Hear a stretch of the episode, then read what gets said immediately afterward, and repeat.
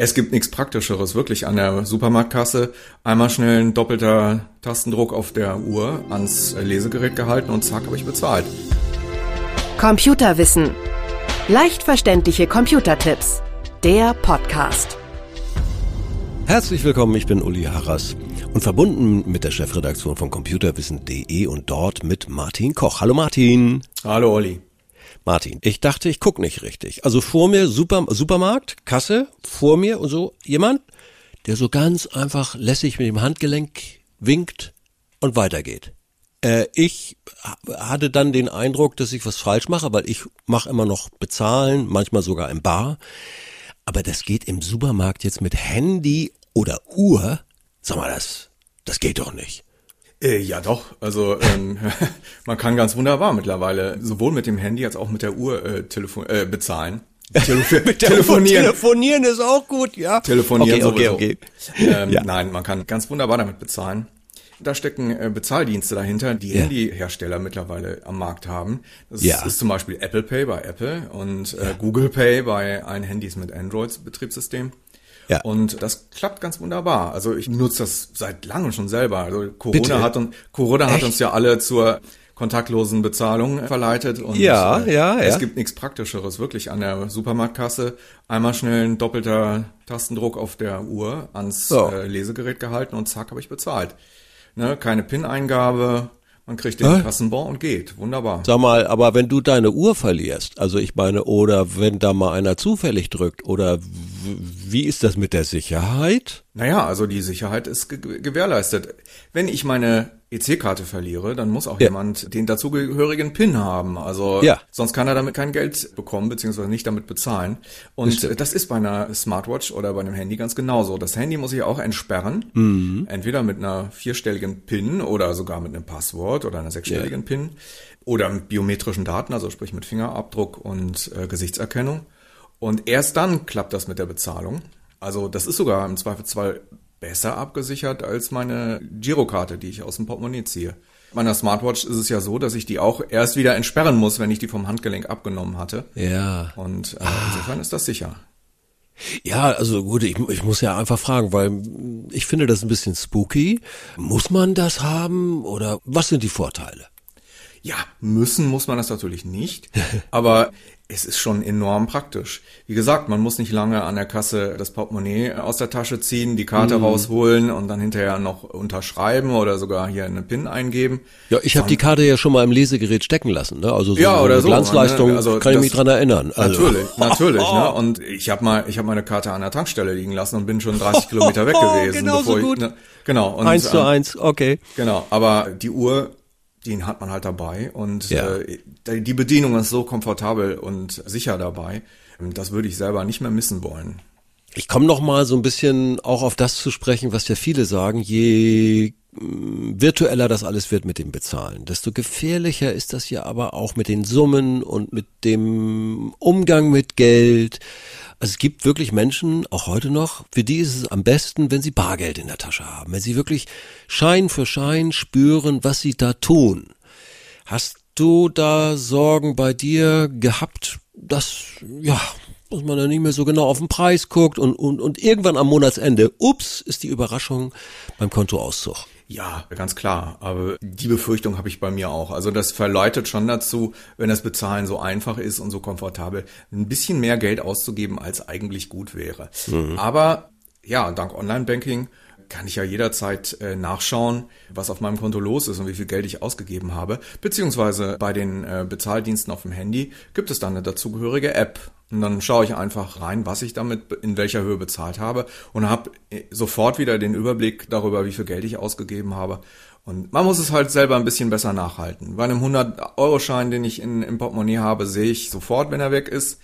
Wenn man digital bezahlt, muss man schon irgendwo ja, ein bisschen genauer hingucken und einen Blick in die App oder auf den Kontoauszug werfen.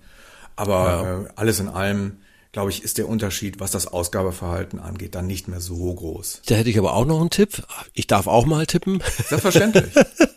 Äh, es gibt ja auch so eine, so eine Kontoalarm Mitteilungen. Also ich kann das einstellen bei manchen Online-Banking-Diensten, dass sie sagen, bitte, wenn das den und den Betrag im Monat übersteigt oder mit einer Einzelüberweisung übersteigt, kriege ich eine Mitteilung. Ja, genau. Das ist natürlich praktisch. Aber Alarm klingt natürlich auch immer wirklich nach Alarm und ich nutze sowas dann immer wirklich nur im Notfall. Ja, Notfall, da sind wir beim nächsten Stichwort. Ja. Einrichten dieser ganzen Dinge. Also es ist ja immer wieder so, gar kein Problem, fünf Minuten und mal eben drei Knöpfe drücken und dann sitzt du da mit Berechtigungs-PIN-Codes, Angaben und hin und her und Bestätigung. Ich weiß das noch bei meinem Online-Banking, da wurde jetzt auch ein sicheres Verfahren mit einer App auf meinem Handy eingerichtet. Ich bin damit gerade noch klargekommen. Meine Frau war war, war, war verzweifelt, war verzweifelt, aber sie hat es dann am Ende doch hinbekommen. Wie ist das nun mit dem Bezahlen mit Handy und Uhr am, im Supermarkt? Wie lange, wie viele Tage muss ich da berechnen zur ja, Einrichtung? Am, am, besten, am besten würde ich gleich zwei Wochen einrechnen. Ja. Nein, Scherz, Scherz, Scherz beiseite. Es geht relativ einfach, aber man mhm. muss sich schon ein bisschen reinfuchsen. Also ja. bei mir persönlich war es so, dass ich auf dem Handy zuerst eine Sparkassen-App, ich bin halt Sparkassenkunde und habe ja, ich auch. Ja, hallo, ne? willkommen im Club. Jo. Genau, und ich musste also zuerst die Sparkassen-App auf, auf meinem Handy einrichten mhm. und da habe ich dann auch meine Konten eingetragen. Das ist alles soweit unproblematisch gewesen, ja. genau wie beim Online-Banking. Da brauche ich auch keine äh, neuen zusätzlichen Daten oder so. Danach musste ich allerdings auch meine EC-Karte für das digitale Bezahlen sozusagen freigeben. Ne? Ah, die Sparkasse ja. bietet eben Apple Pay an und die sagen, mhm. hier, du kannst mit Apple Pay bezahlen. Und dann gibt es dann auch einen Menüpunkt, den man auswählen kann. Da folgt man den einzelnen Schritten und am Ende ist dann die Girokarte, die man ausgewählt hat, für das Bezahlen mit Apple Pay freigegeben. Mhm. Und wenn das passiert ist, dann kann ich diese Karte auf der anderen Seite auch dann halt in Apple Pay eintragen und kann dann die Verbindung zwischen dem Bezahldienst von Apple ja. und der Abbuchung mit meiner Girokarte herstellen. Und das funktioniert bei Google ganz ähnlich, ist also im Grunde das gleiche Verfahren. Mhm. Bei Google ist es so, dass ich glaube ich einfach nur da die Karten von meiner Girokarte eintragen muss. Ist ein kleines bisschen einfacher als bei Apple. Ja. Aber grundsätzlich ist es auch für jemanden, der schon mal im Internet unterwegs gewesen ist oder der schon mal eine App installiert hat, kein Problem, das zu machen. Jetzt kommt noch mal eine ganz leichte Frage zum Schluss. Hast du eine Ahnung, wer damit wie Geld verdient? Wie die Daten wohin kommen? Tja, das ist eine gute Frage. Also zunächst mal die Informationen über den Zahlvorgang, die gehen natürlich erstmal an den Zahldienstleister, also an ja. Google oder an Apple, allerdings in verschlüsselter Form. Das hm. heißt also, die erfahren überhaupt nicht, was ich gekauft habe und wie viel Geld ich dabei ausgegeben habe. Das ja. ist also schon mal ein gutes Ding. Ja. Und der Zahlungsdienstleister übermittelt dann wiederum den Zahlvorgang an meine Bank und damit ja. das Ganze dann vom Konto abgebucht werden kann. Aber erst an dieser Stelle ist es also so, dass dann wieder klar wird, wie welcher Betrag an wen, an, an welchen ja. Empfänger von meinem Konto runtergeht. Also der Zwischendienstleister, also Apple Pay oder Google Pay zum Beispiel, erfährt nichts davon. Das ist also schon mal gut. Mhm. Wer an welcher Stelle eine Provision kassiert, weiß ich nicht genau. Mhm. Ich selber bezahle keine Provision. Das ist also für mich als Kunde völlig kostenlos. Ja. Aber ich gehe davon aus, dass all die Banken ähm, einen kleinen Obolus abdrücken, damit sie halt dem Kunden diesen Möglichkeit noch bieten können.